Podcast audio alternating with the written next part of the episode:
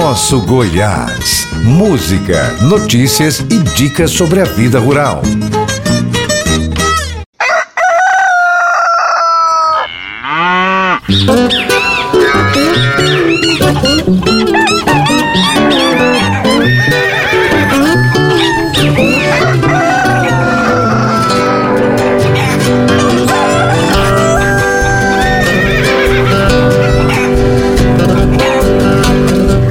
dia animado para cada um de vocês que nos acompanham aqui na Rádio Brasil Central. Eu sou Minéia Gomes e começamos o nosso Goiás de hoje falando de tecnologia. E você já ouviu falar de mapeamento por satélite? E análise de raízes por imagem? Esse é o uso da tecnologia que a gente vai conhecer no primeiro bloco. No segundo bloco, a gente fala sobre a produção de algodão. E a história de hoje é sobre uma música, o Boi Soberano. No quarto bloco, vamos falar sobre o mercado de codornas. E você sabia que o biodigestor é importante para a agroindústria? Isso e muito mais aqui no nosso Goiás. estamos no Spotify e Deezer toda terça-feira. Confere lá. Abrindo os nossos trabalhos do ano, vem chegando Zilo e Zalo cantando A Gaivota.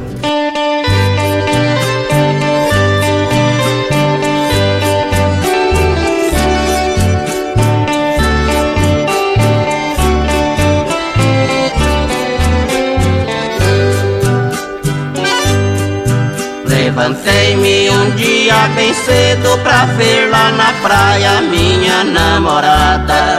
Eu cheguei quando o sol já nascia, só vi seu rastinho na areia molhada.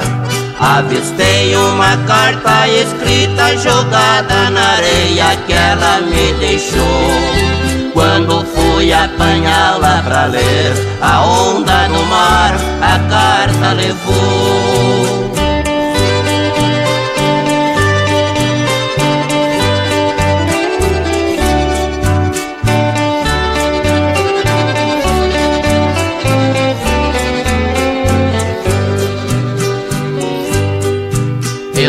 Pulei sobre as ondas furioso pra pegar a carta que a água arrastou. De repente veio uma gaivota voando baixinho e a carta agarrou. Eu voltei na praia para ver o sinal dos seus pés que na areia ficou. Eu chorei quando vi que a onda, ao bater na praia, seu rastro apagou. Todos os dias eu volto na praia pra ver se meu bem espera por mim. Porém só vejo a malvada gaivota voando baixinho e cantando assim.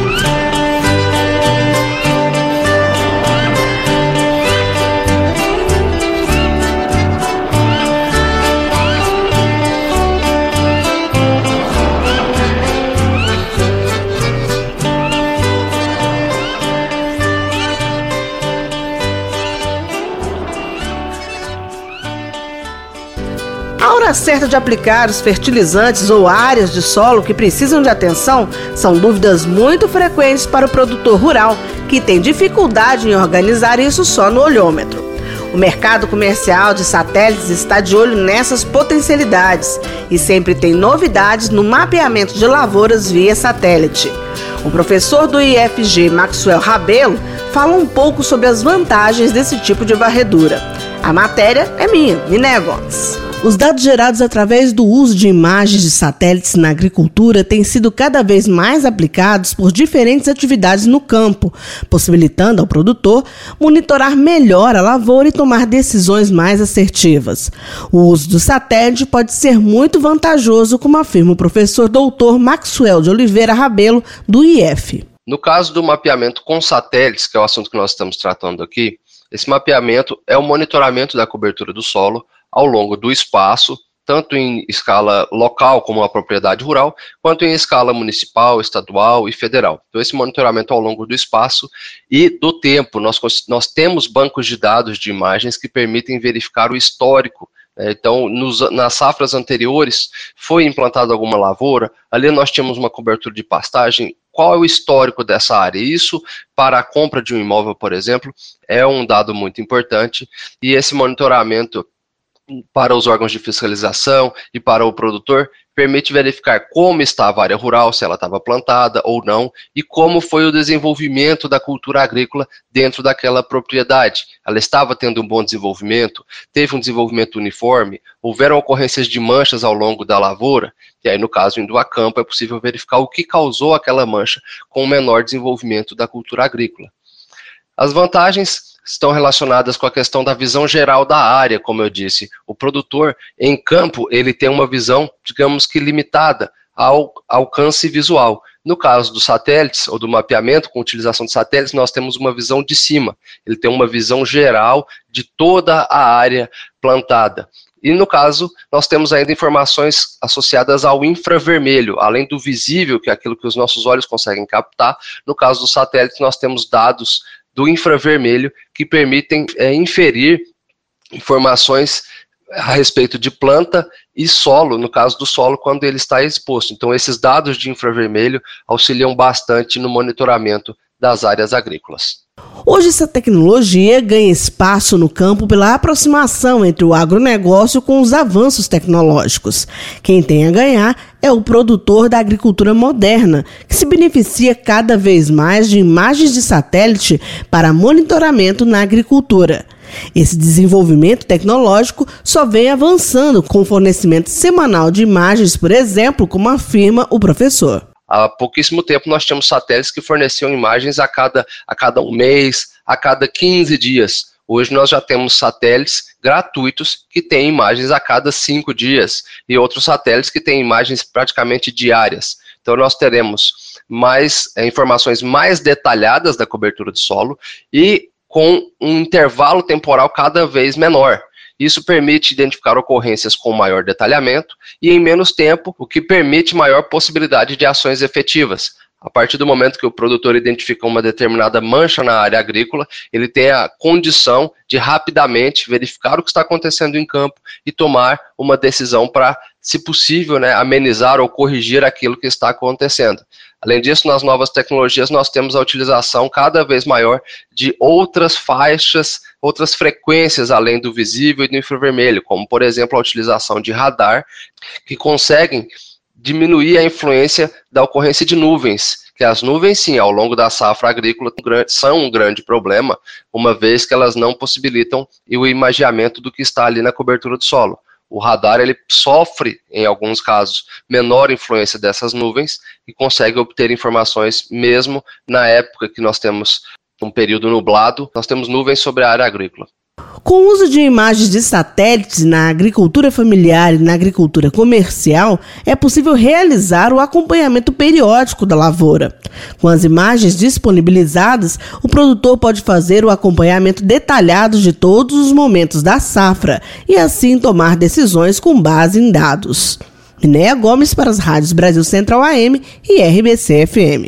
Vem chegando música. Vamos ouvir com Belmonte Amaraí Carreta da Fronteira. E voltamos daqui a pouco.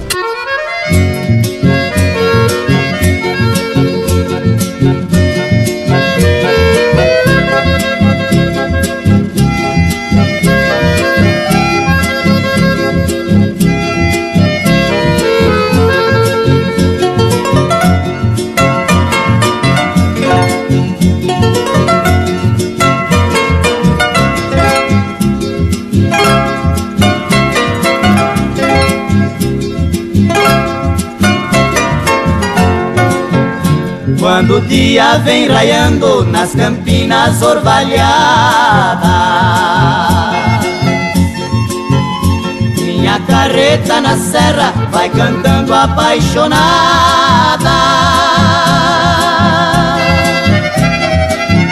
Seu cantar é conhecido pela minha doce amada Que se apronta e vem correndo me esperar lá na estrada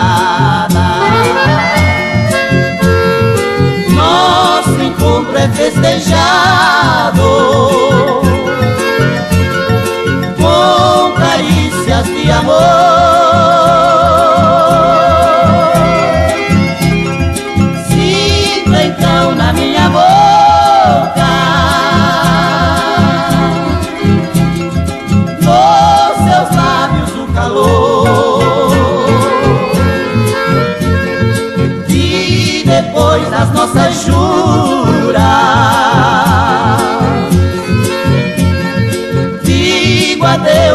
la flor.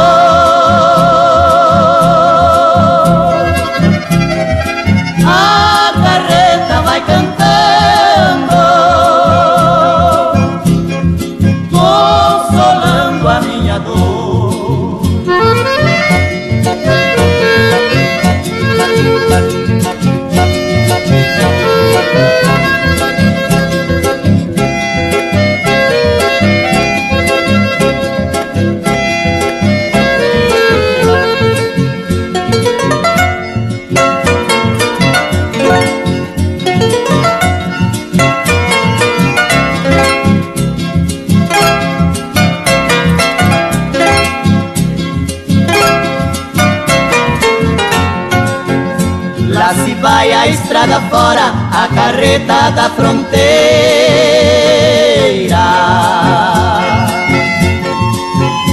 Vai se perdendo de vista, minha linda feiticeira.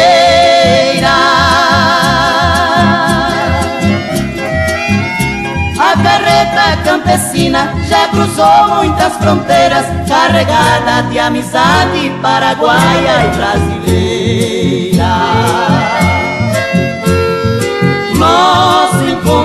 Festejado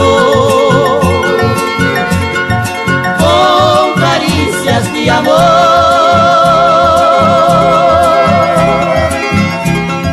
Sigo então na minha boca dos seus lábios o calor. E depois das nossas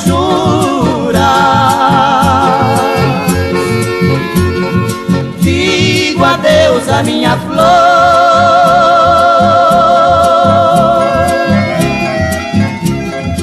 A carreta vai cantando, consolando a minha dor.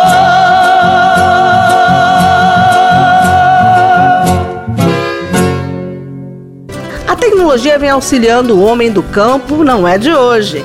Das máquinas simples ao uso de inteligência artificial, o desenvolvimento de pesquisas na área não para. Exemplo disso é o software Safira, desenvolvido pela Embrapa Instrumental em 2009. Para conhecermos mais sobre o programa, conversamos com o pesquisador da Embrapa Instrumentação, Lúcio de Castro.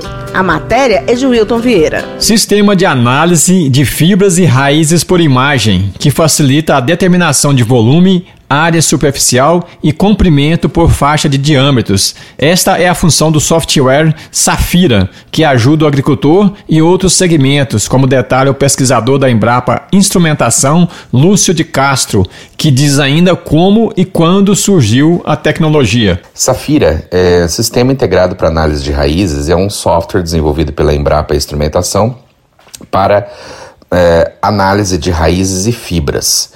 Em geral, essa análise é feita a partir de imagens coletadas ou em campo, por imagens em perfil de solo, em trincheiras abertas diretamente no campo, ou a partir de imagens de raízes lavadas. Então, você retira a amostra através de trados ou, ou outras metodologias, é, leva no laboratório, lava a raiz, separa, e aí ela faz a medida é, de comprimento, largura, volume né, de raízes por, é, por unidade ou por, por área que você estiver analisando.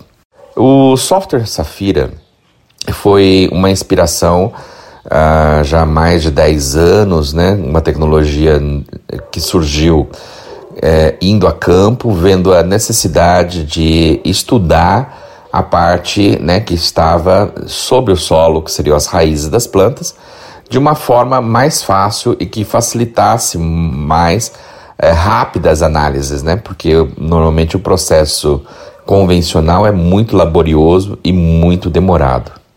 Então, é, é uma ferramenta usando processamento de imagens que facilita muito o, uh, o estudioso de raízes ou agrônomo.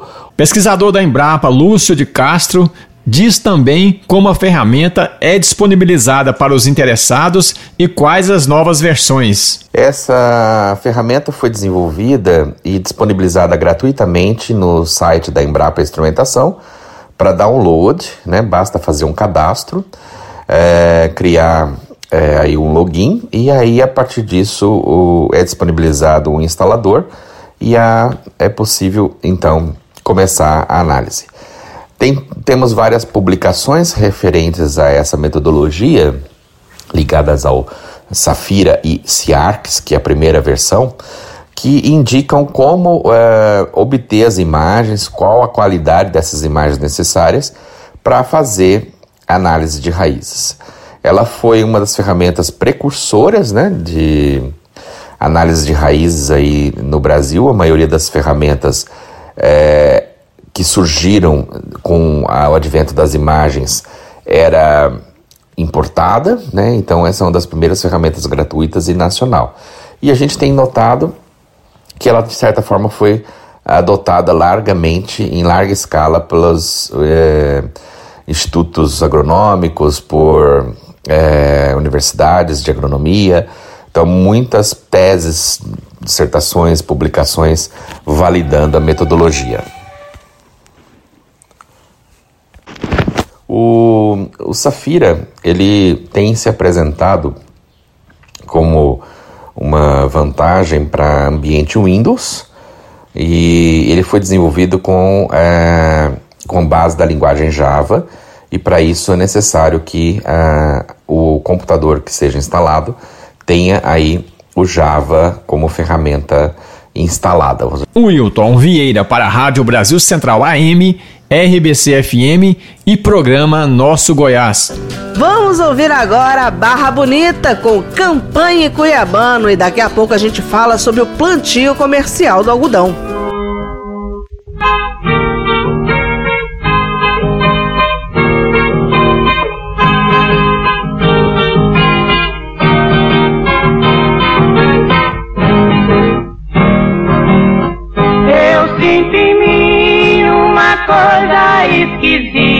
Mas sei porque a minha alma tá aflita. É que a saudade no meu peito sempre grita. Eu vou voltar pra rever Barra Bonita.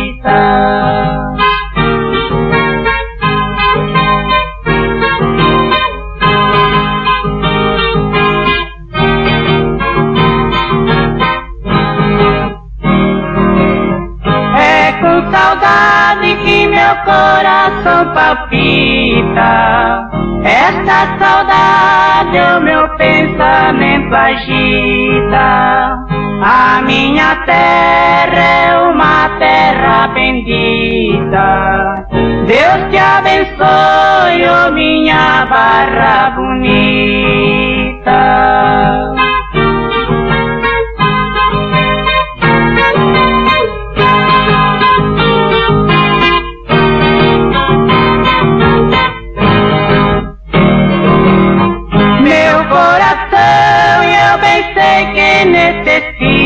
Necessita. Mata a saudade dessa terra tão catita. A minha volta hoje ninguém mais evita. Eu vou voltar pra minha barra bonita.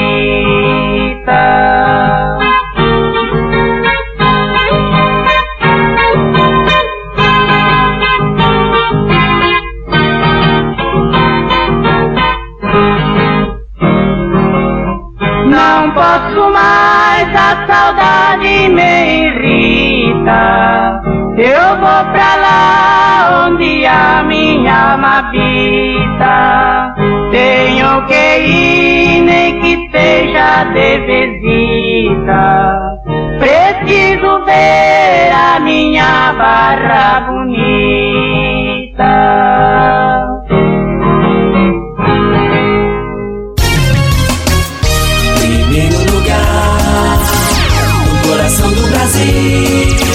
Rádio Brasil Central.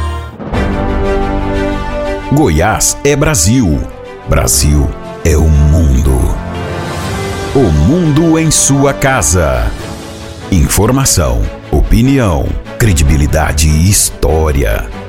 De segunda a sexta, sete e meia da manhã. Na Rádio Brasil Central, FM 90,1, AM 1270. Agora também na TV Brasil Central e no YouTube da TBC. O jornal de todos os goianos, em qualquer lugar do mundo.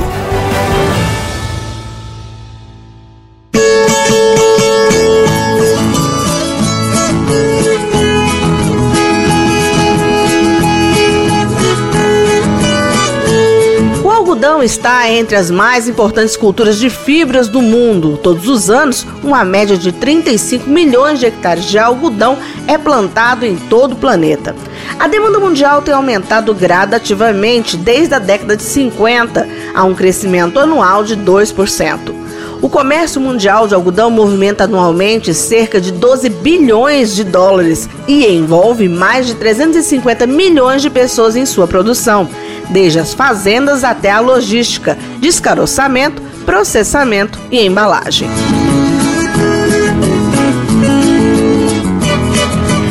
falar sobre o plantio do algodão e dar algumas dicas, procuramos Antônio Jussier, pesquisador do Instituto Goiano de Agricultura, que inicia falando sobre as janelas de semeadura. Ao pensar na semeadura, esta é influenciada diretamente pelos fatores climáticos. Por isso, o zoneamento agroclimático determina o período de semeadura para cada região no Brasil, de modo que as condições climáticas sejam favoráveis para o cultivo do algodoeiro. Assim, a semeadura deve ser realizada em períodos que haja adequada disponibilidade de água para o estabelecimento da lavoura e período de seca para a colheita. A temperatura ideal para a cultura deve variar entre 20 e 30 graus Celsius, pois as temperaturas abaixo de 15 e acima de 34 graus Celsius comprometem significativamente a produção. Quanto à necessidade hídrica, a cultura responde à disponibilidade de água. Assim, é importante realizar o cultivo em janelas de períodos de chuvas regulares, principalmente durante o florescimento e enchimento das maçãs. A cultura exige entre 700 e 1000 milímetros de água durante o ciclo, bem distribuída. Além disso, a época de semeadura deve ser planejada em função da exigência legal do vazio sanitário, como estratégia de controle integrado de pragas e doenças, que é um fator determinante e que influencia a época de semeadura e colheita. E cada estado possui o seu. Antes de mais nada, o algodão é uma planta herbácea do gênero Gossypium, da família Malvaceae. O ciclo do algodão dura entre 130 e 222 dias, dependendo da cultivar. Possui cinco fases fenológicas, ou seja, etapas de desenvolvimento e crescimento da cultura. Essas cinco etapas foram definidas pensando em estratégias de manejo de alta performance da cultura do algodão.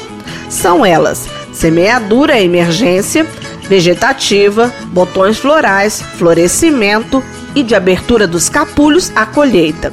O pesquisador ressalta a importância dessas etapas iniciais. Para o sucesso no cultivo de algodoeiro, algumas etapas iniciais são decisivas para a obtenção de altas produtividades, e isso requer planejamento. No processo de semeadura, deve-se selecionar corretamente a cultivar, usar sementes com alta pureza genética e qualidade fisiológica, que envolvem a germinação e o vigor. Definir a época de semeadura, que está associada à temperatura e à necessidade hídrica da cultura. É, existe um zoneamento agroclimático das regiões produtoras que auxiliam na tomada de decisão. Também é preciso pensar no espaçamento entre as fileiras e na população desejada de plantas, na regulagem do equipamento e da profundidade de semeadura, na realização de tratamentos de semente com fungicida e inseticidas e na regulagem da dose e localização do adubo. Para selecionar a cultivar de algodão, deve-se pensar em genótipos adaptados às condições edafoclimáticas da região onde se deseja realizar o cultivo. Visto este critério, deve-se pensar em outros aspectos associados à genética da cultivar, como a resistência a insetos, doenças, nematóide e herbicida, pois são tecnologias agregadas que facilitam o manejo. Quanto maior o número de plantas em uma mesma área, maior será a competição entre elas, tanto por água quanto por luz e nutrientes. Dessa forma, é fundamental determinar o espaçamento adequado para a máxima produtividade da lavoura, conforme apresentado pelo pesquisador. A definição do espaçamento entre linhas e a densidade populacional são essenciais para o sucesso do cultivo de algodoeiro. A determinação destes são influenciados principalmente pela cultivar, o clima, a fertilidade do solo e o sistema de cultivo, bem como da colheita que o produtor adota. Usualmente, tem se verificado tendência de redução dos espaçamentos entre fileiras e aumento da densidade de plantas. Entretanto, os resultados já obtidos permitem inferir que nem sempre a produtividade é maior numa condição de alta população e é preciso verificar os resultados de pesquisas regionais, os quais melhorem as estratégias a ser realizadas. Na adubação de plantio, devemos considerar a aplicação total ou parcial de forma específica para cada nutriente. O foco aqui é atender ao resultado da análise do solo. O nutriente mais importante na adubação de plantio de algodão é o fósforo. Esse elemento é a fonte de energia para o desenvolvimento da cultura e facilita o aproveitamento dos demais nutrientes. A formulação mais comum para essa etapa da nutrição da lavoura é 15% de dose total de nitrogênio, 30% da dose total de potássio e 100% da dose de fósforo. O equilíbrio é o ponto-chave, como ressalta Antônio Jussier. A adubação do algodoeiro deve ser realizada de forma equilibrada, pensando em fornecer nutrientes o suficiente para que a cultura expresse seu potencial, sem comprometer o rendimento financeiro, visto que a adubação é o fator que mais encarece os custos de produção. É preciso realizar adubação de fósforo e de boro na base. Neste momento, pode-se optar em entrar com 10 a 20% de N a aplicação de potássio pode ser realizada entre 15 e 25 dias após a emergência de plântulas. O nitrogênio na cobertura pode ser dividido em duas ou três aplicações. Com três, deve-se realizar a primeira aplicação entre 15 e 20, a segunda entre 30 e 35 dias e a terceira entre 55 e 60 dias após a emergência. Em solos de alta fertilidade de fósforo e potássio, a adubação mínima pode ser uma estratégia a ser considerada dentro de um planejamento. Existem ainda os adubos especiais, com liberação lenta ou programada, que são aplicados uma única vez, onde os nutrientes são melhor aproveitados pelas plantas e ocorre a redução das perdas para o sistema. É importante também verificar a disponibilidade de micronutrientes na sua área. A dimensão das pragas de algodão é imensa. São listadas 1.326 espécies de insetos, sendo que as maiores perdas são devido a 162 pragas. As pragas principais agrícolas são aquelas que afetam as estruturas da planta e irão resultar no rendimento da cultura. Antônio Jussier fala sobre as mais importantes. O algodão é atacado por diversas pragas. Essas ocorrem causando danos durante todo o ciclo da cultura. Entre as principais e que ocorrem já na emissão das folhas orelha de onça, destaca-se o trips, que também promove perdas na fase adulta e merece atenção. O pulgão é outra praga importante, considerado de fácil controle. Entretanto, quando não manejado adequadamente, pode causar mela no algodoeiro, manchando as plumas. Isso reduz a qualidade das fibras. As lagartas também têm sido um problema, com a perda de eficiência das tecnologias associadas às cultivares. Entre elas, a Spodoptera frugiperda requer mais monitoramento e deve ser controlada até o Winster 2, fase de maior eficiência de controle. A mosca branca e o acro rajado também têm causado alguns problemas, né?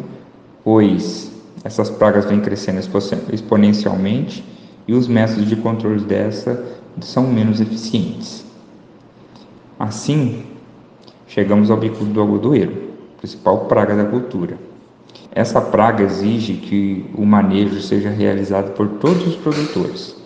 Trata-se de um inseto que sobrevive de uma safra para outra e que a população cresce rapidamente com a disponibilidade de alimento, causando queda de botões e maçãs e reduzindo a produtividade drasticamente.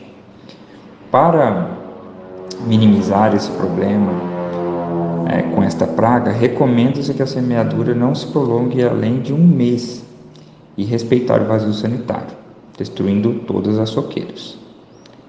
A instalação das armadilhas também deve ser associada ao manejo, além de entrar com controle químico no aparecimento da praga e rotacionar princípios ativos, visto que o número de aplicações necessárias para manter essas a um nível de dano econômico são muitas. O algodoeiro é uma planta de crescimento indeterminado.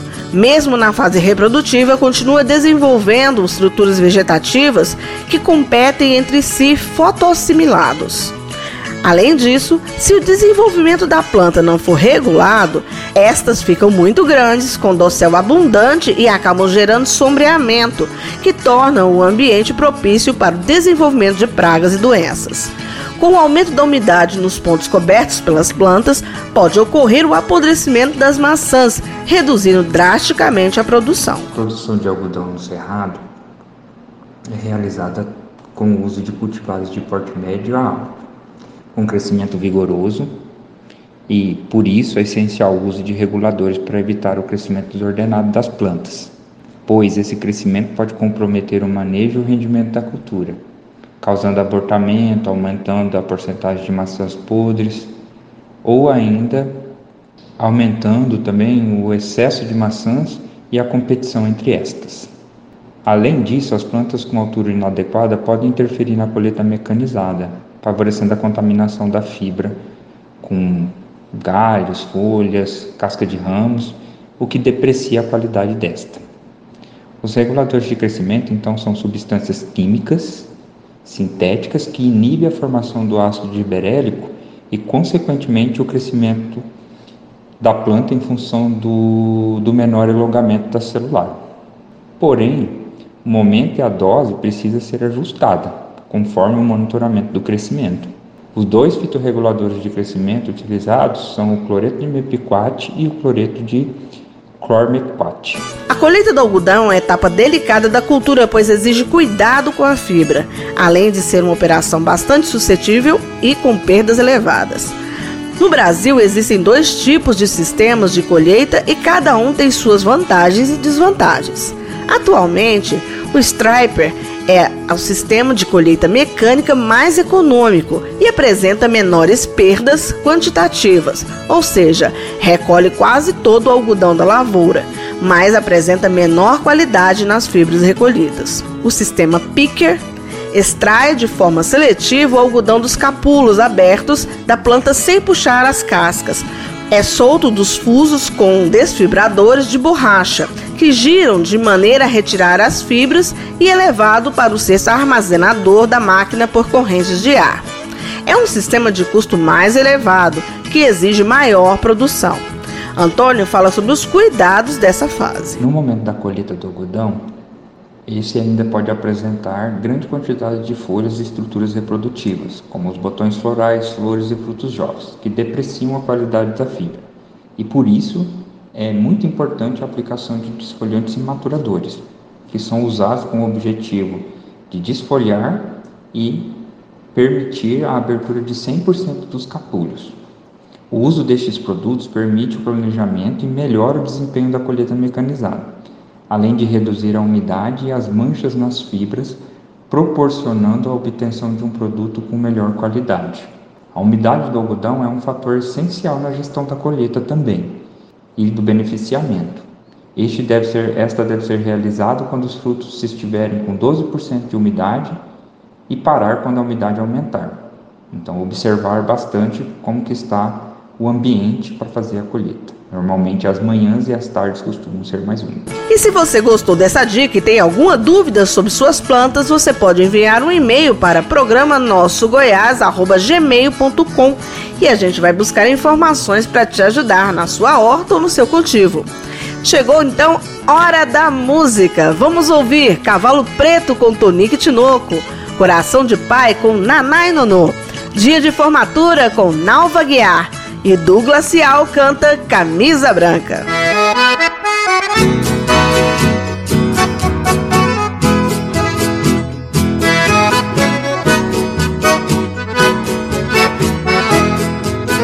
Tenho meu cavalo preto, foi nome de ventania, um laço de doze braças, no coro de uma novinha. Tenho um cachorro bragado é pra minha companhia. Sou um caboclo forgado, ai eu não tenho família.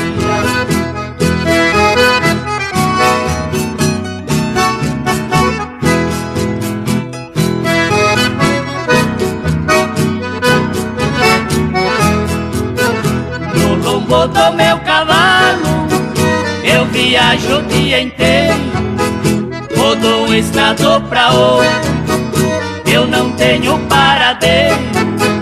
Quem quiser ser meu patrão, me ofereça mais dinheiro.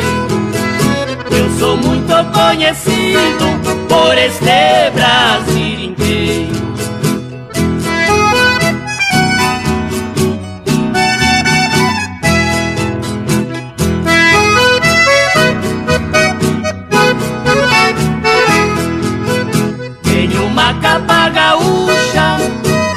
Troquei com boi carreiro. Tenho dois pelegos grandes que é pura lã de carneiro. Um me serve de colchão e outro de travesseiro. Com minha capa gaúcha eu me cubro o corpo inteiro.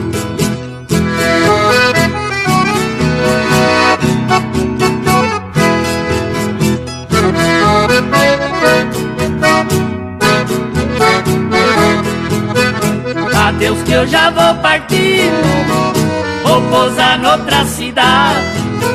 Depois de amanhã bem cedo Quero estar em piedade. Deus me deu esse destino De muita felicidade. Onde eu passo com meu preto Deixa o rastro de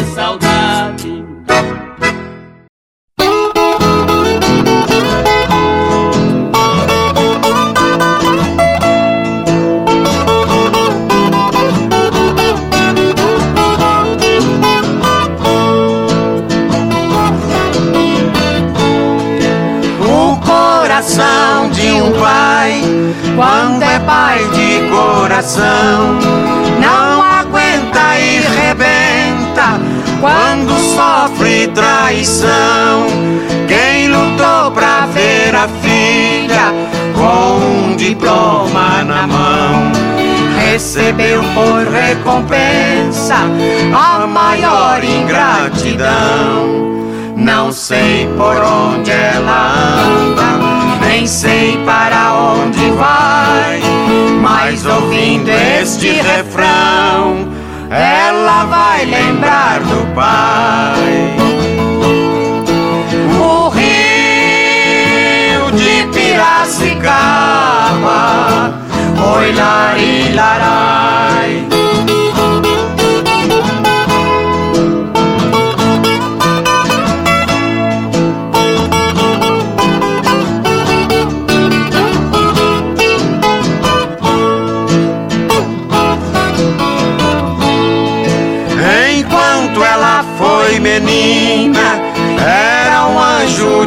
Bondade.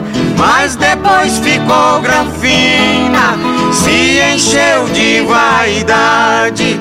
E assim que ela terminou o curso da faculdade, abandonou a família pela fina sociedade. Não sei por onde ela anda, nem sei para onde vai, mas ouvindo este refrão, ela vai lembrar do pai.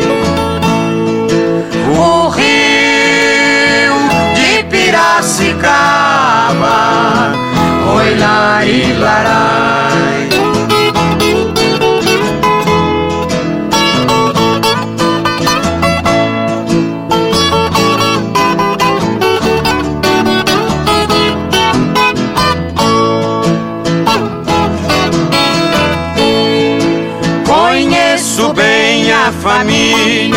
E sei o que aconteceu. Pra formar a sua filha, até o sangue ele vendeu. Fez tudo da sua parte e ela não reconheceu. E o pai teve um infarte na ingratidão que sofreu. Não sei por onde ela anda, nem sei para onde vai, mas ouvindo este refrão, ela vai lembrar do pai. O rio de Piracicaba, oi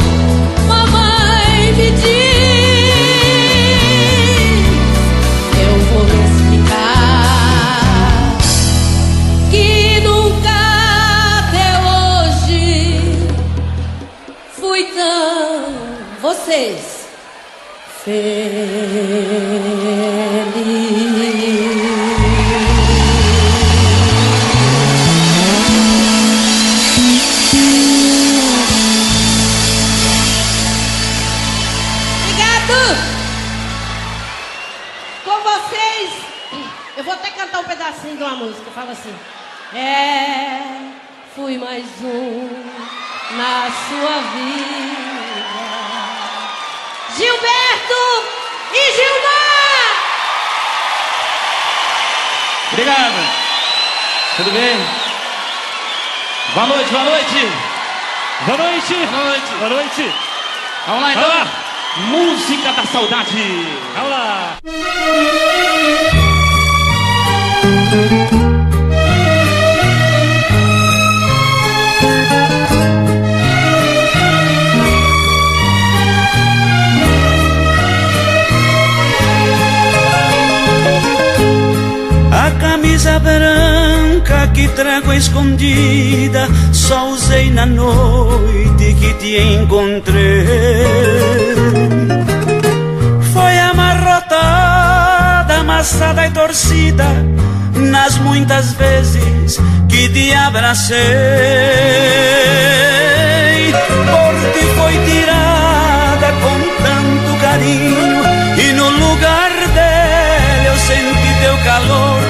Por nós esquecida ficou num cantinho e foi testemunha de um grande amor. Naquela noite acordei sozinho sentindo a falta dos carinhos teus, olhando a camisa e no colarinho, sinal de um beijo que foi teu adeus.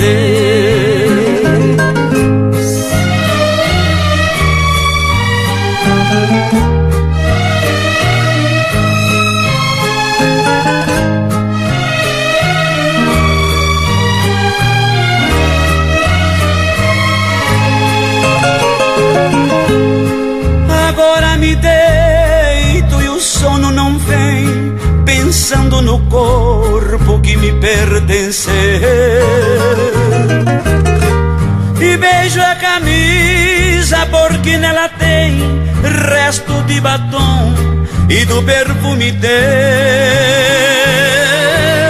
Paixão e saudade me enche de dor porque nunca mais eu tive este gosto e com a camisa que viu nosso amor enxugo o pranto que molha meu rosto.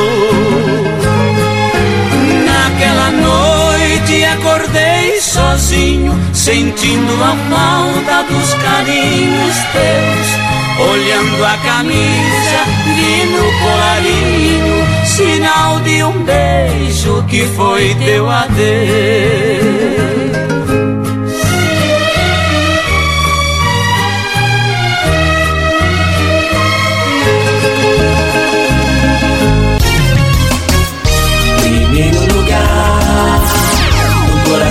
Brasil.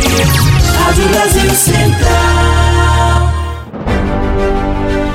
Goiás é Brasil. Brasil é o mundo. O mundo em sua casa. Informação, opinião, credibilidade e história. De segunda a sexta, sete e meia da manhã. Na Rádio Brasil Central, FM 90,1, AM 1270. Agora também na TV Brasil Central e no YouTube da TBC. O jornal de todos os goianos, em qualquer lugar do mundo.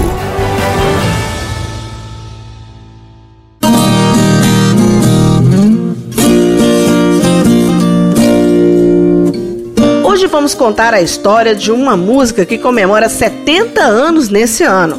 Estamos falando da moda Boi Soberano, composta em 1953 pelo rio pretense Isaltino Gonçalves.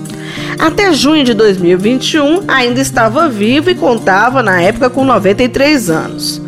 O relojoeiro, poeta e compositor, casado com Dona Laurinda, de 81 anos na época, pai de três filhos, além de compor por volta de 500 modas, também poetiza. Sua alma de poeta sente orgulho em saber que grandes nomes do cenário caipira gravaram suas belas modas. Foram mais de 20 duplas, entre elas Tião Carreira e Pardinho e Liu e Léo. Nasceu na cidade de São José do Rio Preto, estado de São Paulo, no dia 14 de abril de 1929 filho do casal Lázaro Gonçalves e Ambrósia Vitória de Oliveira. Aos sete anos de idade, mudou-se com a família para a fazenda Matinhas, no bairro rural de Biporanga, município de Tanabi, São Paulo. Aos 10 anos, foi morar na fazenda Barra Grande, próximo da cidade de Mirassolândia. De lá, mudou-se novamente para o bairro rural de Ibiporanga, na fazenda Barra Mansa. Por ser filho de carpinteiro, fazia com seus irmãos casas, porteiras, carroças, carros de boi e concertos em geral.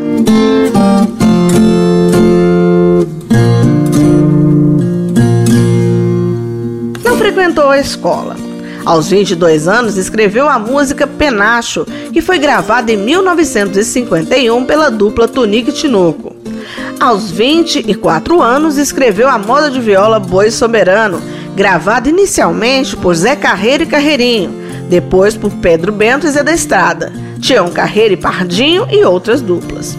Aos 30 anos, casou-se com Dona Laurina Botacho e mudou-se para a cidade de Tanabi, onde possivelmente vive até hoje. Teve duas filhas e um filho, este já falecido. Trabalhou como relojoeiro, além de ser sitiante e apicultor.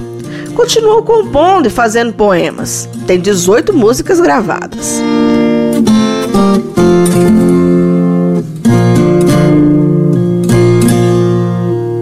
Também são compositores desta música Adalto Ezequiel, que nasceu em 1921 na cidade de Bofete, no interior de São Paulo.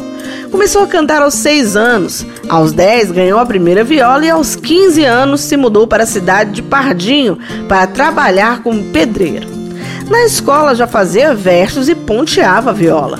Em 1936, na sua festa de formatura do curso primário, apresentou uma moda de sua própria autoria. Minha Vida era o nome da moda, que foi muito bem recebida. Desde então, começou a apresentar-se em festinhas e circos de Sorocaba, cantando músicas de Raul Torres. O compositor formou parceria com Lúcio Rodrigues de Souza, Zé Carreiro, a quem Adalto atribuiu a responsabilidade pelo seu destaque no meio artístico.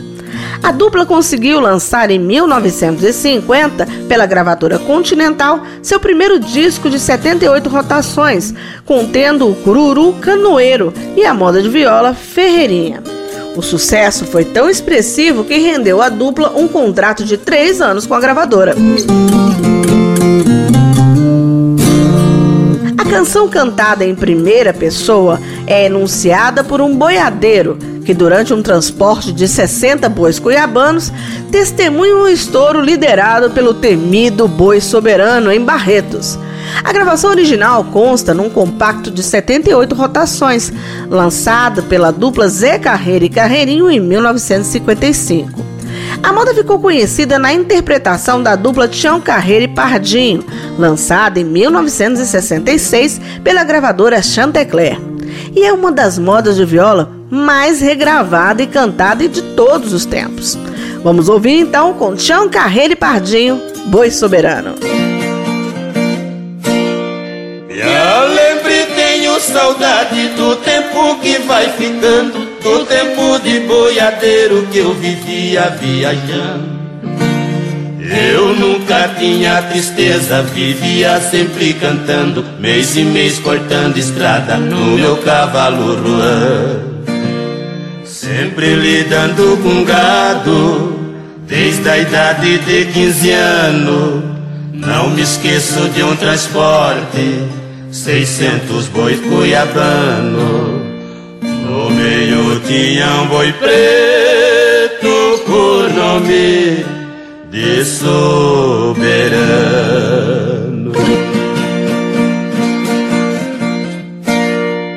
Na hora da despedida, o fazendeiro foi falando: Cuidado com este boi que nas rampas é liviano.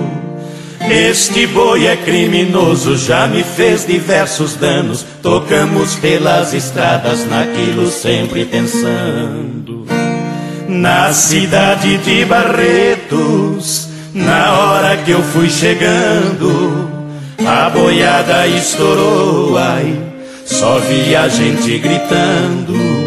Foi mesmo uma tirania na frente, o soberano.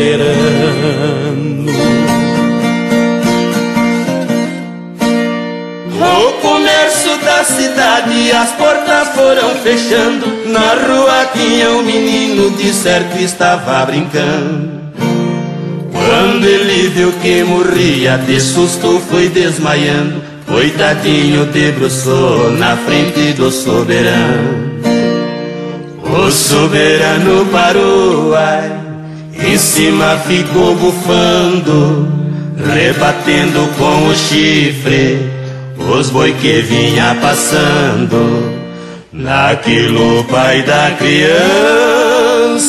de longe vinha gritando.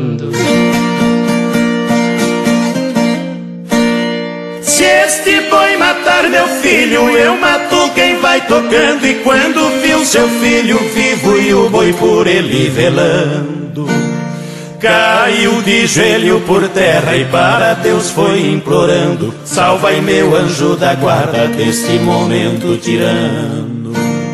Quando passou a boiada, o boi foi se retirando. Veio o pai dessa criança, me comprou o soberano. Este boi salvou meu filho, ninguém mata o soberano.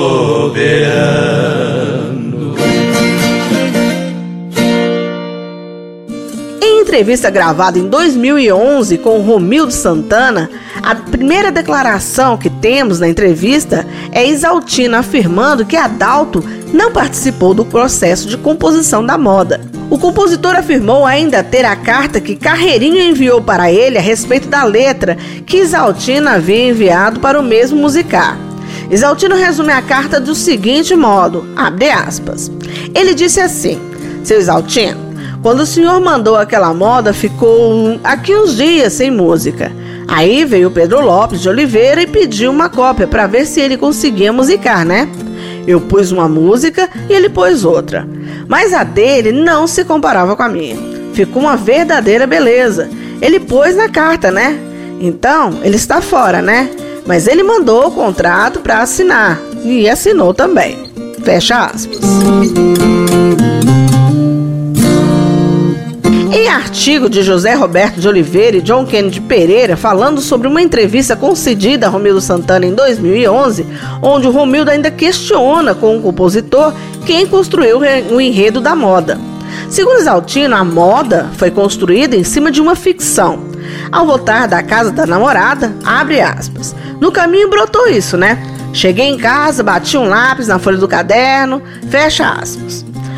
Ainda na mesma entrevista, o compositor afirma que a boa música, pelo menos a sertaneja, tem que conter mensagem e suspense. Pois se o menino tivesse morrido, se não houvesse um suspense, a moda tinha morrido também. Ainda segundo Romildo Santana, Boi Soberano é uma típica canção de epílogo. O poeta guarda para o desfecho a revelação mais empolgante da história que conta. Para o livro dele, A Moda é Viola, Isaltino contou também alguns segredos. Abre aspas. A boa música tem que ter suspense. A gente começa uma moda e as pessoas aguardam o final. Então eu mudo o final. Se o boi soberano tivesse matado o menino, não teria novidade nenhuma, era o esperado. Mas o boi salvou o menino. Esse é o suspense, a novidade. É difícil achar um bom tema e mais difícil ainda saber contá-lo. Fecha aspas. A moda boi soberano teve desdobramento em outras modas, as chamadas modas respostas. Uma delas é Retrato do Boi Soberano, de Dino Franco e João Caboclo, gravado em 1965. Na moda, o filho, agora adulto, conta a história que lhe contava o pai. Os tempos verbais em primeira pessoa de ambas as narrativas geram uma atmosfera de realidade. Outra moda que surgiu foi o chifre do boi soberano, gravada por Cacique Pajé em 1979. O enredo basicamente consiste no ato da criança, já velho, em fazer um laço do couro do boi e um berrante do chifre do soberano, agora já morto. Este bloco fez uso de informações dos seguintes endereços eletrônicos: www.comitivaboisoberano.com.br 365 cançõesbrasileiras.wordpress.com www.diariodaregião.com.br Artigo. Boi Soberano sob a ótica do modelo triparte da semiologia musical proposto por Jean-Jacques Nattier, disponível em anppom.org.br. E vamos ouvir na sequência essas duas músicas que completam a história do boi mais famoso da música sertaneja. Retrato do Boi Soberano com Dino Franco e Moraí. O Chifre do Boi Soberano com Cacique Pajé. No braço desta viola quero contar quem eu sou. No meu tempo de menino esse caso se passou. Fiquei ciente da história porque meu pai me contou. O velhinho foi falando com a voz quase apagando de seus olhos marejando. Duas lágrimas rolou.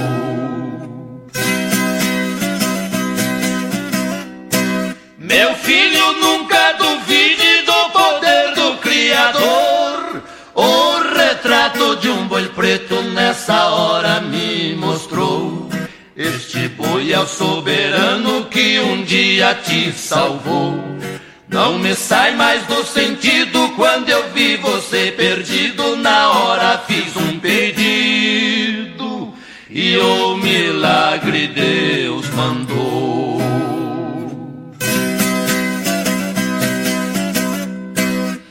Na cidade de Barretos muita gente presenciou o passar de uma boiada com destino ao matador.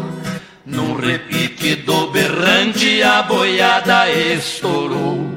Nesse momento tirano você estava brincando quando o boi soberano na sua frente parou.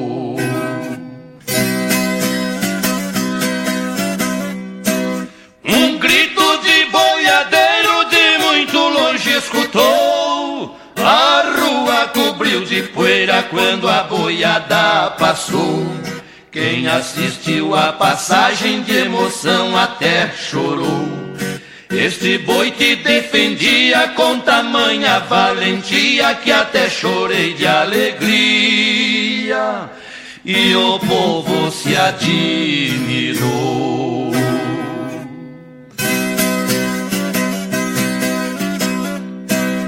Este caso do passado, assim meu pai me contou. Do milagre acontecido, eu fiquei conhecedor.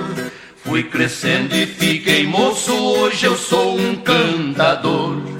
Vou seguindo meu destino e por um milagre divino eu sou aquele menino que o soberano salvou.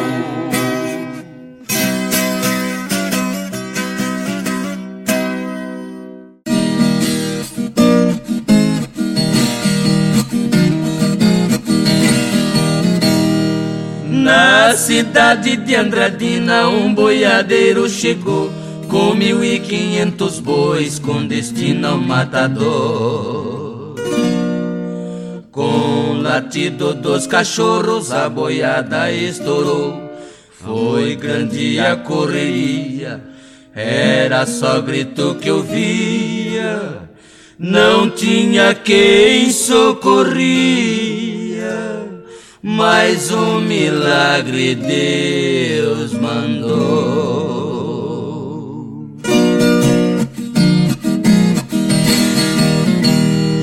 A boiada esparramou pelo centro da cidade, batendo os cascos na rua, parecia tempestade.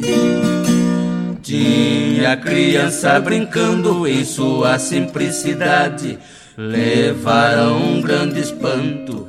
Foi grito por todo canto, por milagre de algum santo, não houve fatalidade.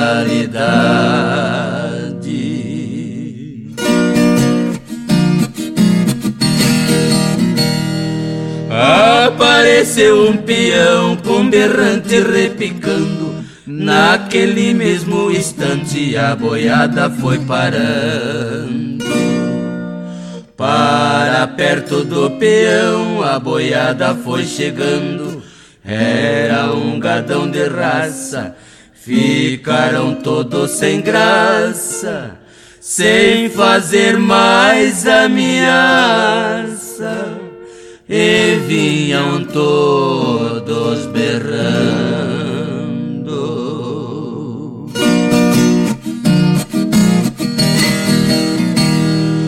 Com o som deste berrante vi muita gente chorando. Cheguei perto do peão e fui logo perguntando. Pela marca do berrante, assim ele foi falando. Marca nele não há, você pode acreditar. Este berrante que aqui está é o chifre do soberano.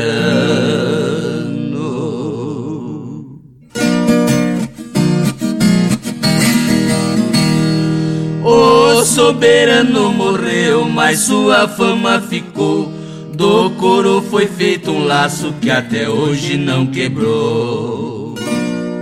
Do chifre este berrante, o meu pai quem fabricou recebi como herança e guardo como lembrança.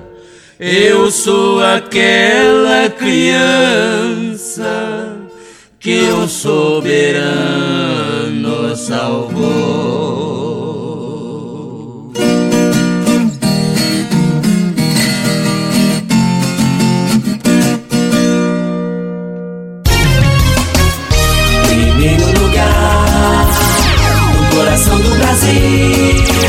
Rádio Brasil Central. Goiás é Brasil. Brasil é o mundo. O mundo em sua casa. Informação, opinião, credibilidade e história. De segunda a sexta, sete e meia da manhã. na Rádio Brasil Central, FM 90,1, AM 1270. Agora também na TV Brasil Central e no YouTube da TBC. O jornal de todos os goianos, em qualquer lugar do mundo.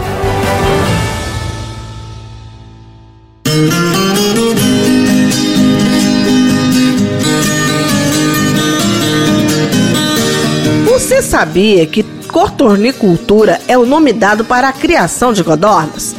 Seja para comercialização ou para subsistência, a cotornicultura é uma atividade dentro da avicultura, onde nos últimos anos vem ganhando destaque no Brasil. Com isso, observando o cenário atual, os criadores vêm buscando cada vez mais tecnificar a produção, com o objetivo de competir no mercado a nível industrial. Pensando no desenvolvimento desse mercado, conversamos com o professor do IF goiano, Paulo Ricardo de Sada Costa Leite, professor do Campus Séries, que começa explicando para a gente o que vem a ser a cotornicultura. Primeiramente, eu vou contextualizar a cotornicultura, que é o nome que se dá para a criação de codornas e que é uma atividade que exerce um importante papel na avicultura industrial no Brasil. Quando se pensa nessa criação, a gente vai, nós vamos pensar em dois ramos principais de atividades, que é o ramo da produção de ovos, em que nós trabalhamos com as codornas japonesas, e o ramo da produção de carne, né, o consumo de carne é, de codorna, em que nós trabalhamos com a codorna europeia. Então são basicamente esses dois ramos, ou para carne ou para aptidão, no caso, para ovos. Em Goiás, basicamente a produção é para a produção de ovos. E quando analisamos os dados referentes ao número de codornas e de produção de ovos no Goiás, analisando a série histórica, que são dados divulgados pelo IBGE por meio da pesquisa da pecuária municipal, a gente observa que é um estado que tem um grande potencial na criação se destaca como o maior produtor de ovos de codorna na região centro-oeste e entre os oito maiores estados produtores de ovos de codornas no Brasil. Em 2021, o estado de Goiás ele apresentou um efetivo de quase de 522 mil codornas, sendo que a cidade de Leopoldo de Bulhões se destaca com quase a totalidade desse plantel. É um mercado dominado por grandes empresas que já trabalham no ramo da produção de ovos de galinhas, mas que há espaço para pequenos e médios produtores, porque é um mercado extenso e o produtor de Goiás ele pode se especializar nessa atividade avícola. Nas últimas décadas, a criação comercial de codornas ou cotornicultura apresentou grande desenvolvimento no Brasil. O consumo de ovo de codorna aumentou de forma significativa devido à sua industrialização. O ovo de codorna in natura passou a ser comercializado cozido, descascado e em conserva, e atualmente está presente na maioria dos restaurantes e supermercados das grandes cidades brasileiras. O professor faz um panorama do mercado. Sim, é um mercado crescente e vale a pena investir. Isso em função de uma mudança nos hábitos alimentares e no estilo de vida de alguns brasileiros em vista de que o ovo é um alimento saudável, de alto valor nutritivo, barato e de fácil preparo, e que pode ser apresentado de formas variadas na culinária. No caso do ovo de codornas, além da venda in natura, o que se destaca também é a venda de ovos em conservas, que são utilizados por restaurantes e empresas especializadas na organização de eventos, como confraternização, aniversários e casamentos. Então a criação de codornas, ela se mostra um negócio atrativo e pode ser um complemento de renda. Outro ponto que vale destacar é que as codornas têm um rápido crescimento, uma maturidade sexual precoce. Então, em torno de 35, 42 dias, elas estão botando os primeiros ovos. Uma alta produtividade, isso em função do melhoramento genético, com aves cada vez mais produtivas. São aves que têm o menor consumo de ração e que você pode criar um grande número de aves em pequeno espaço. Então é um mercado crescente que pode proporcionar um rápido retorno financeiro quando conduzido com responsabilidade e assistência técnica adequada. A criação de codornas é considerada de fácil condução, requer pequenos espaços, baixo investimento inicial e possui rápido retorno financeiro pela comercialização de seus produtos e subprodutos, ovos, carne aves para descarte e esterco. O professor Paulo lista alguns fatores importantes para se tocar no negócio. Para ter uma granja de codorna, a gente deve observar alguns fatores. Eu vou destacar um que eu considero um dos mais importantes, que é a localização da granja. Essa granja ela deve estar em áreas que levem em consideração ao bem-estar e à sanidade das aves, evitando o risco de entrada de doença. Para isso, a gente tem que levar em consideração também as recomendações, as orientações técnicas por meio da legislação através das instruções normativas do Ministério da Agricultura, né, no caso aí instruções normativas federais, e das agências estaduais de defesa sanitária animal, que aqui em Goiás é a Agrodefesa. De acordo com a instrução normativa da Agrodefesa, por exemplo, devemos respeitar, dentre outros critérios, as distâncias mínimas dessa granja em relação a outras propriedades, principalmente as propriedades avícolas. Então, por exemplo, 3 quilômetros de distância tem que ter a sua granja entre estabelecimentos avícolas de diferentes aptidões, incluindo aves de reprodução, e pelo menos uma distância mínima de 100 metros entre o estabelecimento e estradas e rodovias. Além disso, devemos observar se a localização da granja está perto de grandes centros de mercados consumidores a gente tem que pensar também na ambiência, no controle de acesso de pessoas, no fluxo de trânsito, na disponibilidade da água. Enfim, uma série de fatores que a gente tem que observar, sempre atendendo às recomendações dos órgãos é, responsáveis. A cotonicultura é uma alternativa viável de produção de ovos de codorna, tanto para pequenos e médios como para grandes produtores. No entanto, a viabilidade da atividade dependerá muito da dedicação do produtor em realizar o controle zootécnico e financeiro da criação, com acompanhamento do desempenho das aves e dos custos de produção. Pois a viabilidade econômica dos investimentos iniciais depende de uma série de fatores. Então a gente tem que pensar quantas aves serão alojadas, o tipo de instalações, os equipamentos, se serão equipamentos mais automatizados ou não, a qualidade nutricional da ração. Eu vou pensar se eu vou comprar essa ração ou eu vou fazer a mistura dos ingredientes da ração na propriedade, a ambiência desse aviário e além, claro, da comercialização do produto final. O que a gente recomenda é que todos esses investimentos, todos os gastos, eles sejam anotados para que sejam acompanhados esse retorno financeiro. Então, atentar para todos esses fatores contribui para o crescimento contínuo e para a rentabilidade da criação. Alguns produtores comentam que, em função da precocidade das aves, em torno de 35 a 42 dias, por exemplo, já tem o início da postura dos ovos, então esse retorno ele é mais rápido. Então há investimentos em que o retorno ele pode acontecer em até 60 dias, por exemplo. Mas é claro que isso depende de todos esses fatores que foram comentados. O professor deixa uma dica importante para quem quer começar o negócio. Olha, a principal dica que eu dou é ter conhecimento de mercado. Então, quando alguns produtores me procuram querendo iniciar em algum ramo da produção avícola, a primeira pergunta que eu faço é: você já conheceu o mercado da sua região? Porque, por exemplo, se eu for trabalhar com a produção de ovos de codornas, eu tenho que pensar quais serão os meus clientes que vão fazer a compra desses ovos. Então, a minha região, por exemplo, onde eu estou morando, ela tem potencial para a compra desses ovos. Então, há uma conversa que pode ser feita com os empresários dessa região, por exemplo, os donos de estabelecimentos, supermercados, padarias. Então, eu tenho que pensar nessa nesse mercado. Né? Outra atividade muito boa, como já comentado, é a, a produção desses ovos para que eles possam ser utilizados em, em empresas que trabalham com a organização de eventos, por exemplo. Então eu tenho que pensar se eu vou ter uma clientela para absorver, para escoar toda essa produção de ovos.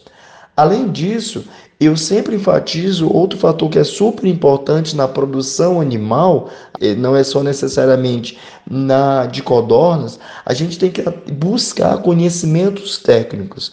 Nós temos que conhecer as técnicas de criação de codornas. São animais sensíveis, são animais que precisam todos os cuidados referente às dicas de manejo, as orientações técnicas nutricionais, o controle de doenças para essas codornas. Então a gente tem que ter esse conhecimento técnico, buscar se aperfeiçoar para produzir essas codornas com qualidade. Então, o empreendedor ele deve fazer um planejamento estratégico da estrutura da, da, da sua produção né, e elaborar um sistema adequado de manejo dessas aves e observando, logicamente, o mercado consumidor. Se há perspectivas, por exemplo, do consumo de, de ovos na cidade em que eu estou produzindo essas codornas. Então a gente tem que pensar em mercado e o estudo, as orientações técnicas que a gente tem que ter, e aí sim terá um sucesso nessa criação. E se você gostou dessa dica ou tem alguma dúvida sobre a criação, você pode enviar um e-mail para programa nosso gmail.com que vamos buscar ajuda para resolver seu problema.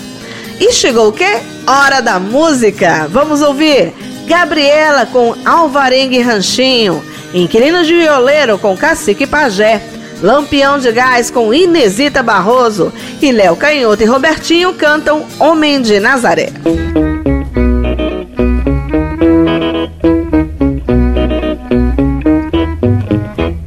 Eu conheci Gabriela na festa da casa do seu Serafim. Quando eu olhei pra ela, ela olhava pra mim. Moço, fiquei tão vermelho e ela mais branca do que um jasmim. E eu olhava pra ela, trouxia a gravata sorrindo assim.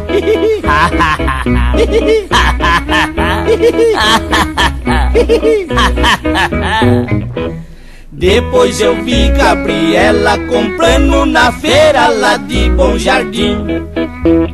Eu fui chegando pra ela e fui dizendo assim: Minha fulô Gabriela, eu gosto de tu e tu gosta de mim.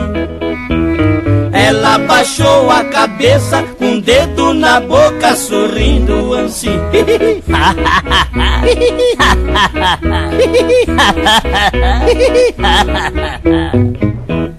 Eu casei com Gabriela e a festa foi paga por seu serafim. Eu dei um beijo pra ela, ela deu beijo pra mim. Quando já era bem tarde e a festa já tava até dando fim. Os convidados passavam, olhava pra gente sorrindo assim.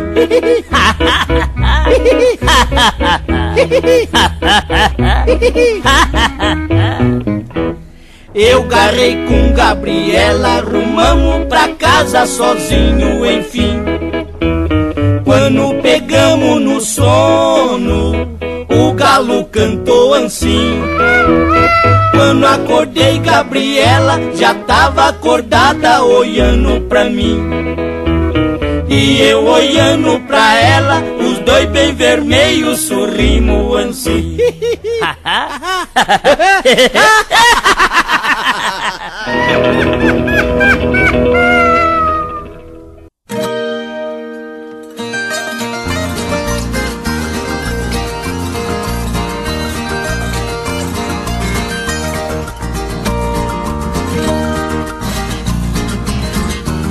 O rapaz com sua viola vem chegando do interior Com chapéu de boiadeiro em traje de lavrador Em um prédio em São Paulo entro num elevador.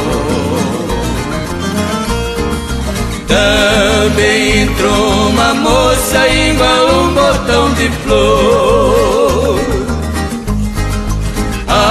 Achando a moça tão bela, o rapaz falou pra ela: Quero ser o seu amor.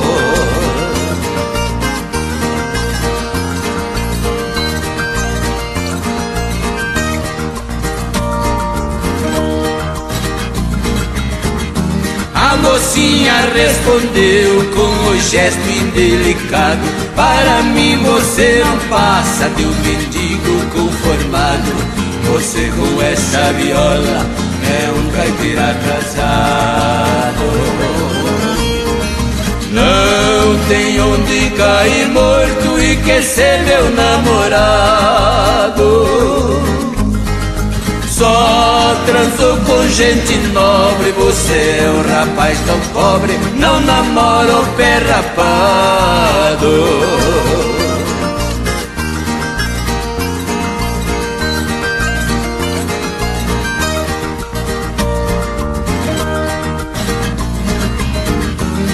rapaz muito educado, então disse pra menina: Ando com esta viola pra cumprir a minha sina. Mas sou muito caprichoso, só tenho prédio de esquina. Para mim você não passa de uma falsa grafina. Onde mora não é seu, esse prédio aqui é meu, você é minha inquilina.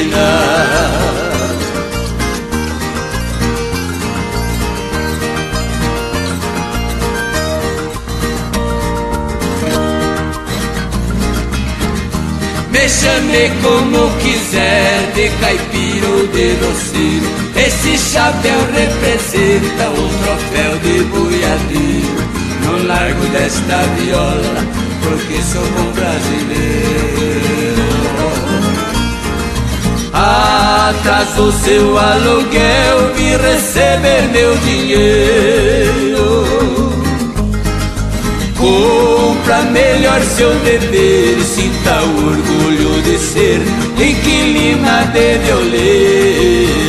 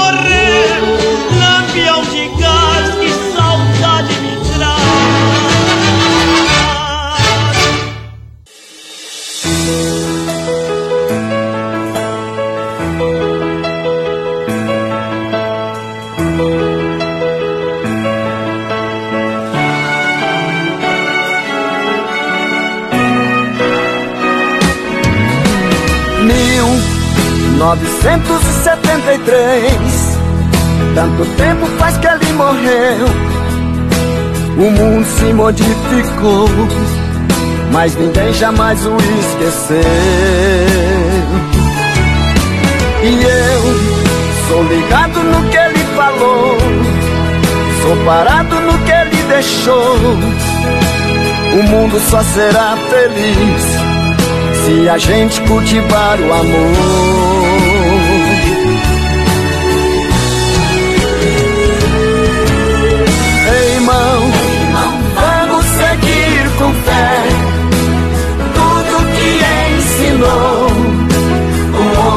De Nazaré.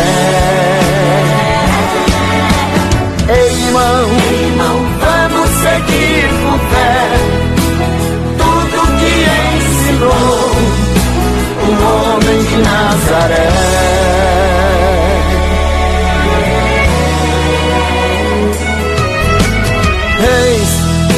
Rainhas que esse mundo viu, todo o povo sempre dirigiu, caminhando em busca de uma luz, sob o símbolo de sua cruz. E eu sou ligado no que ele falou, sou parado no que ele deixou. O mundo só será feliz se a gente cultivar o amor.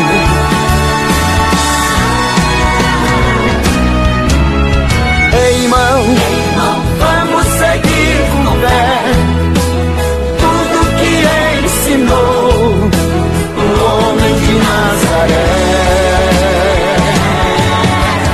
Ei, irmão, vamos seguir com fé tudo que ensinou o homem de Nazaré.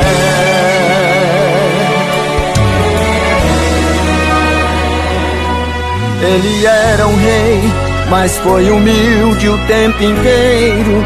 Ele foi filho de carpinteiro e nasceu em uma manjedoura.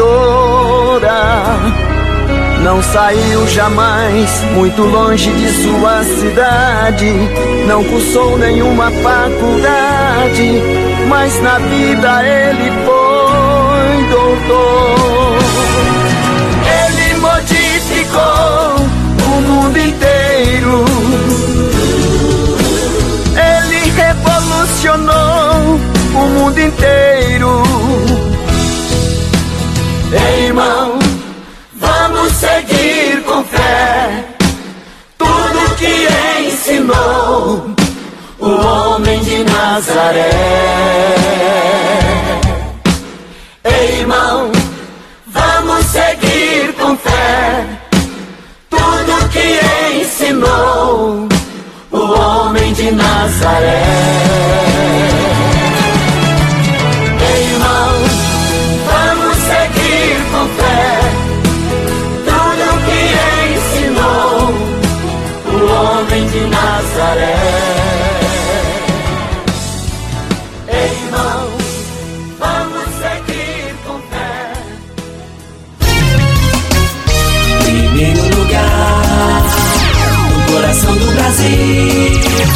Rádio Brasil Central.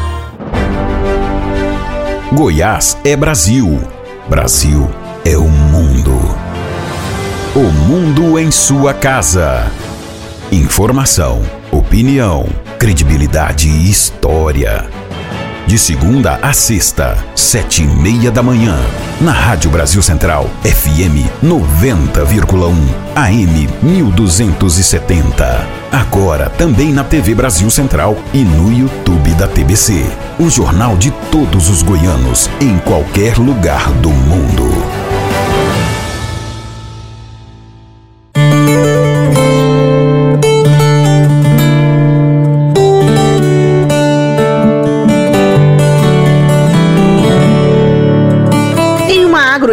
Indústria ou propriedade rural, a eficiência na produção e sustentabilidade são duas coisas que cada vez mais precisam andar juntas, principalmente para atender às exigências do mercado. Para isso é preciso reaproveitar dejetos e todo o excedente da produção ao longo do ciclo de processo produtivo, que além de ambientalmente correto, pode gerar mais rentabilidade. Pensando nisso, o uso de biodigestores é uma alternativa sustentável e prática, como afirma a doutora em agronomia Suede de Oliveira Braguin. A matéria é de Wilton Vieira. Em uma agroindústria ou propriedade rural, a eficiência na produção e sustentabilidade são duas coisas que cada vez mais precisam andar juntas.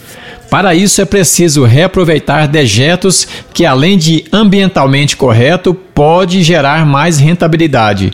O biodigestor é uma alternativa sustentável, conforme explica a doutora em agronomia Suede Braguin, que diz o que é o equipamento e como é aplicado no campo. O biodigestor é um recipiente em que se coloca diversos materiais orgânicos, né? E esses materiais eles vão ser digeridos por bactérias anaeróbicas e como consequência dessa reação vai ter a formação de biofertilizantes e biogás. Esse biogás produzido, ele é então utilizado como uma fonte renovável de energia e ele é utilizado para geração de energia térmica e também energia elétrica. Na aplicação desses biodigestores, é, a indicação é que seja utilizado na cobertura, ou seja, para revestimento desse biodigestor, uma geomembrana que tenha uma flexibilidade maior. Por quê? Porque são previstas deformações do material durante o inflamento gerado pelo biogás.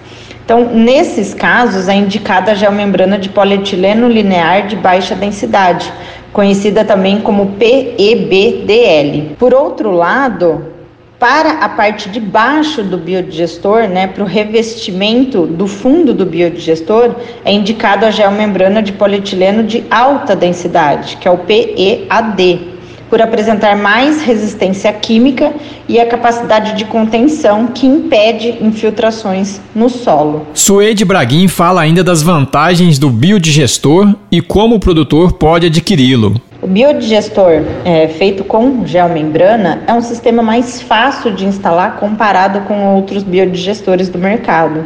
Né? E como já citei anteriormente, ele é ágil, ele é econômico comparado com outros sistemas e também é muito seguro, o que coloca ele como um dos mais utilizados. É, falando especificamente da nossa linha de produtos, a Nortene possui uma germembrana de polietileno com excelente resistência e flexibilidade. Né? Além disso, ele tem uma resistência muito boa à luz solar, o que diminui a chance de degradação do material e é essencial para aplicações expostas né, à, à luz solar. Normalmente, as revendas que comercializam esse produto, né, ou seja, a geomembrana, eles fazem já a montagem dos biodigestores.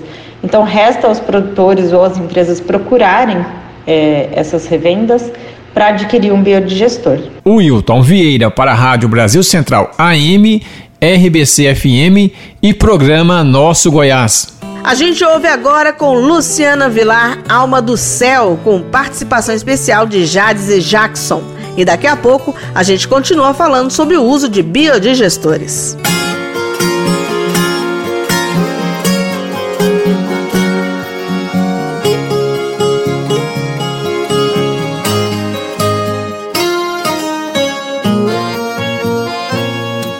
Tem dias que é melhor esquecer o quanto eu amo você. Mas eu não posso apagar o que já tá gravado em mim. Tem dias que é melhor evitar dormir pra não poder sonhar. E ver você até nos sonhos não vou aguentar. Uma canção, qualquer lugar, já te sinto e me falta o ar. E quando eu penso em desistir, percebo que não posso ver além do céu.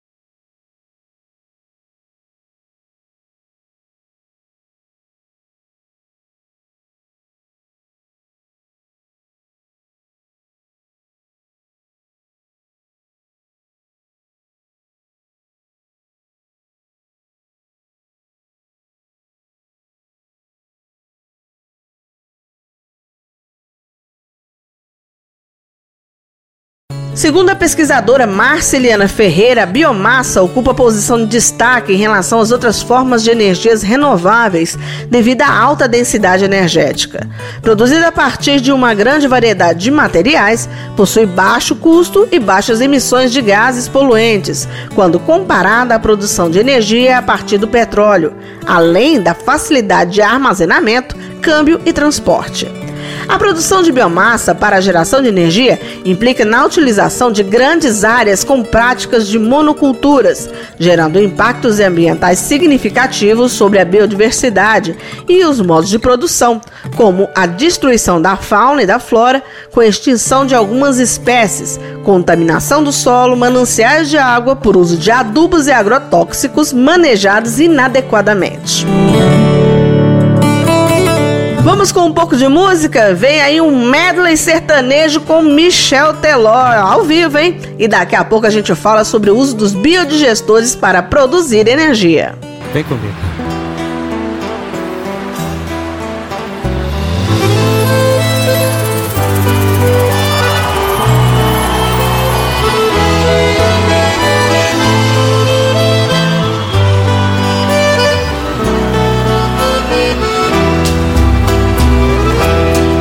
Já seus cabelos nos ombros caídos.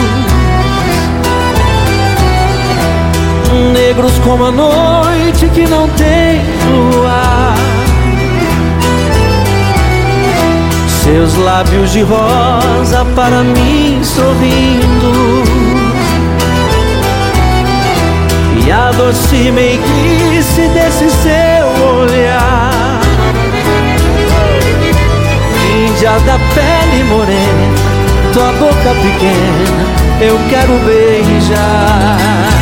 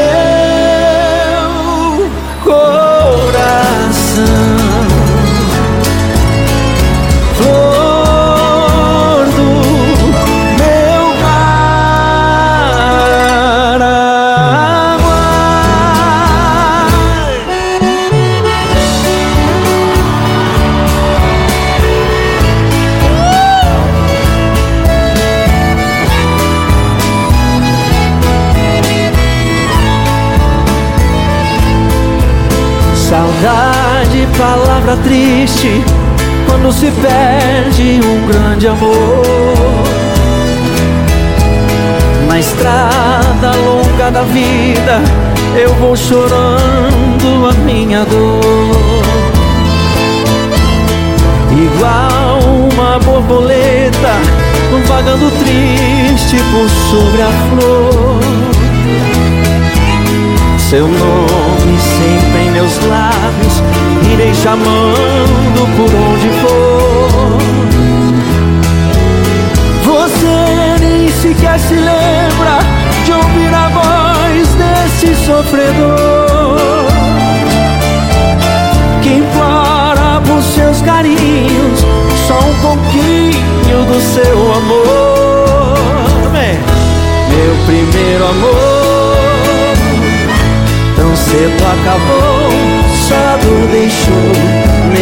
peito meu. Meu primeiro amor foi como uma flor que desabrochou e logo morreu nessa solidão, sem ter alegria. O que me alivia são meus tristes ais,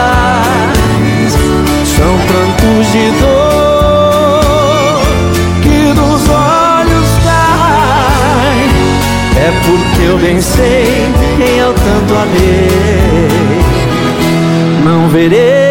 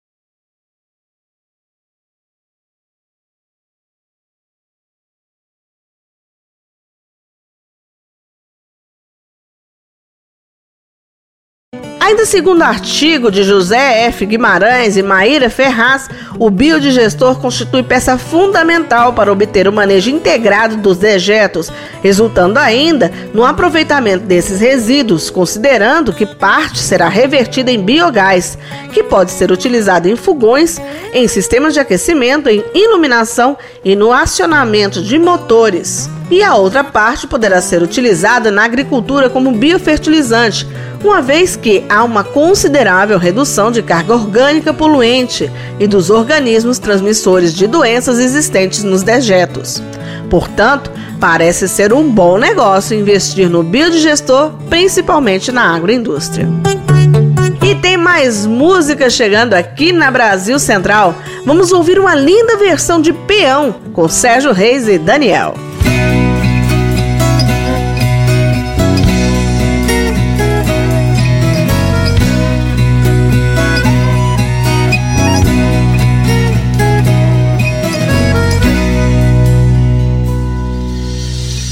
Amiga, você me conhece, eu já fui boiadeiro. Conheço essas trilhas, quilômetros, milhas, que vêm e que vão pelo alto sertão, que agora se chama não mais de sertão, mas de terra vendida, civilização. Ventos que arrombam janelas e arrancam porteiras, espora de prata riscando as fronteiras. Selei meu cavalo, mato lá no fardo, andando ligeiro, abraço apertado, suspiro dobrado, não tem mais sertão. Os caminhos mudam com o tempo. Só o tempo muda um coração. Segue seu destino, boiadeiro. Que a boiada foi no caminhão. A fogueira à noite redes no galpão. O paieiro a modo mate a prosa, a sagacina, o caos e a onça. Tem mais não. Oh, oh, peão.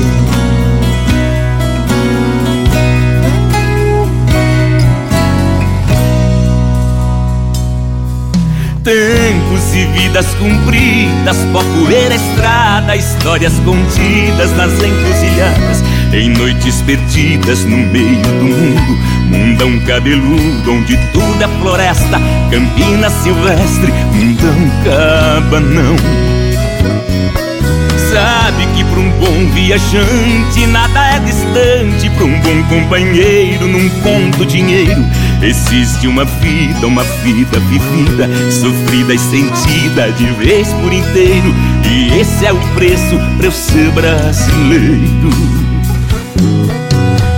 Os caminhos mudam com o tempo. Só o tempo muda um coração. Segue seu destino, boiadeiro que a boiada foi no caminhão. A fogueira à noite, redes no galpão. O paieiro, a moda, o mate, a prosa, sagacina, caos e onça. mas não. Oh, oh, oh, oh, oh.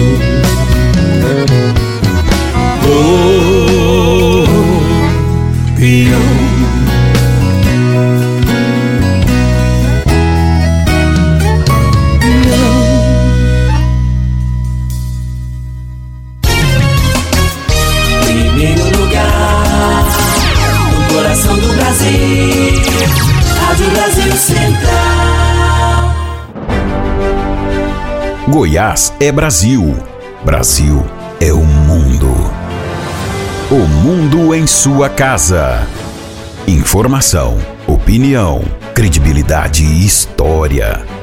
De segunda a sexta, sete e meia da manhã, na Rádio Brasil Central, FM 90,1, AM 1270. Agora também na TV Brasil Central e no YouTube da TBC.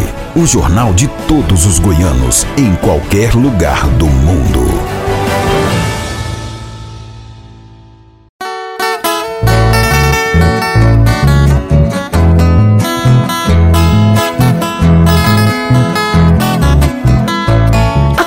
Videira destaca-se entre as mais importantes fruteiras na agricultura irrigada brasileira, especialmente no submédio do Vale do São Francisco, que é a principal região produtora e exportadora de uvas de mesa, destacando-se ainda na produção de vinhos finos e sucos de uva. O curso de viticultura tropical no semiárido está com inscrições abertas no E-Campo da Embrapa. O curso é gratuito e tem duração de 40 horas. Maiores informações no site www.embrapa.br barra e-campo. E agora a gente vai com música. Previsão do tempo com Zé Mulato e Cassiano. E o trio Parada Dura canta Vivendo Aqui no Mato.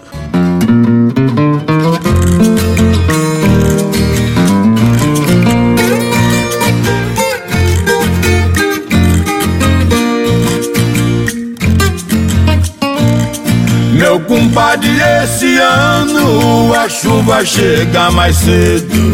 Tô vendo certos sinais, para mim não é segredo. Sabia cantar na seca, sempre no mesmo arvoredo. Razão para prevenir-me. Guariba moendo firme, arrodeando o rochedo.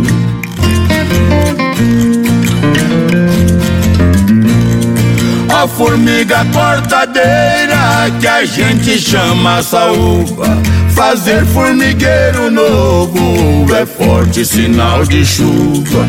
Fora da beira do corgo, do lado fraco da curva, numa elevação sequinha, fica o ninho da rainha que lhe cai como uma luva.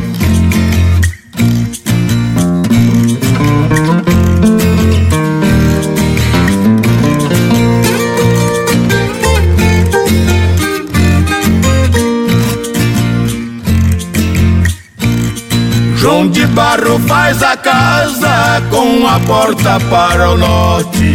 É sinal que vem do sul, a tempestade mais forte. Constrói a parte de trás com barro de fazer pote, pronto para resistir. Pra chuva não invadir e matar os seus filhotes.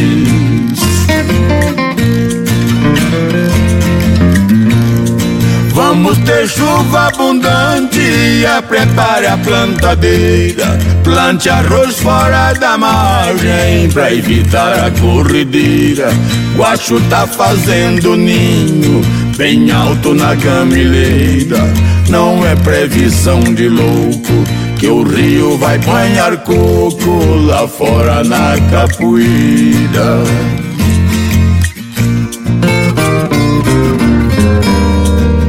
Rapadura no giral. Tocinho bem protegido, no ponto certo do sal, de paia bem revestido. Ribeirão pode bufar, chuva não vai apertar, um caboclo prevenido.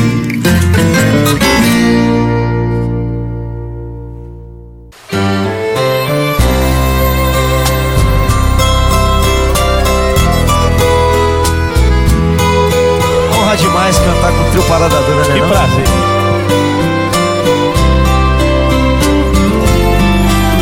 Não troco o seu despertador pelo cantar do galo. Não troco o seu carro bonito pelo meu cavalo. Não troco o seu ar poluído pelo da estrada.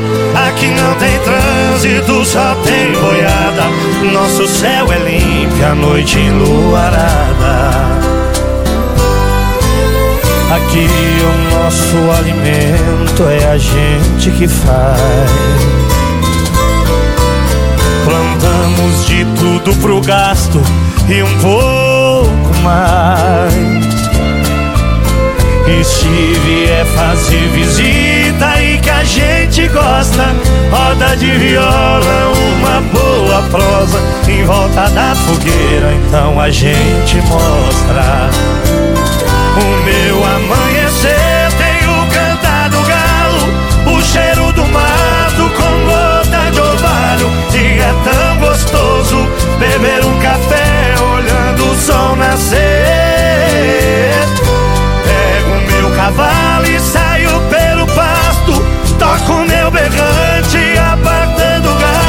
Sei que sou caipira, mas vivo melhor morando aqui no mato. Ei, trio parada dura. Faz a gente sofrer é agora. Aí nós está, vocês. Prazer é nosso.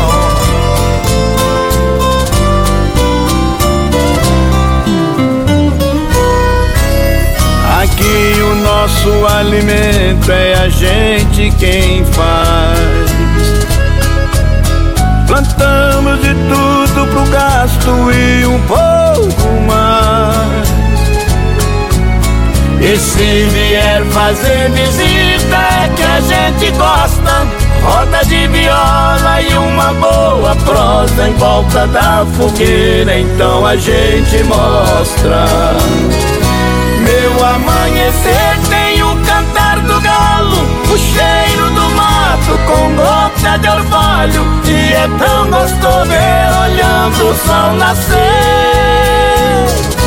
Pego meu cavalo e saio pelo pasto Toco meu berrante, apartando o gado Sei que sou caipira, mas vivo melhor morando aqui no mato. Meu amanhecer tem o cantar do galo O cheiro do com gota de orvalho. E é tão gostoso beber um café olhando o sol nascer. Pego meu cavalo e saio pelo pasto. Toco meu berrante apartando o gato. Sei que sou caipira, mas vivo melhor morando aqui no mato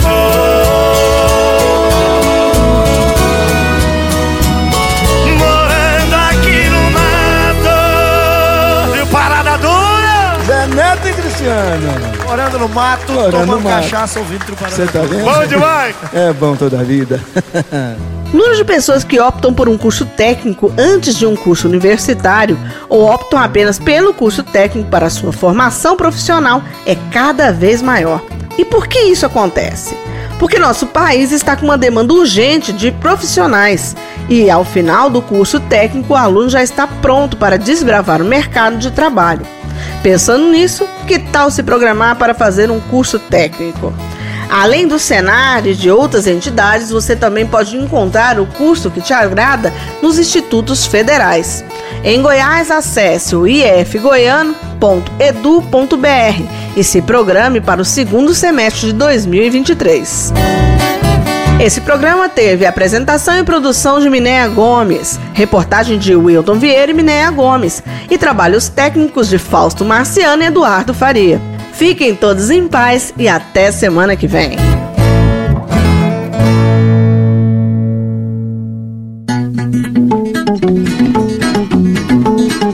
Programa Nosso Goiás. Música, notícias e dicas sobre a vida rural.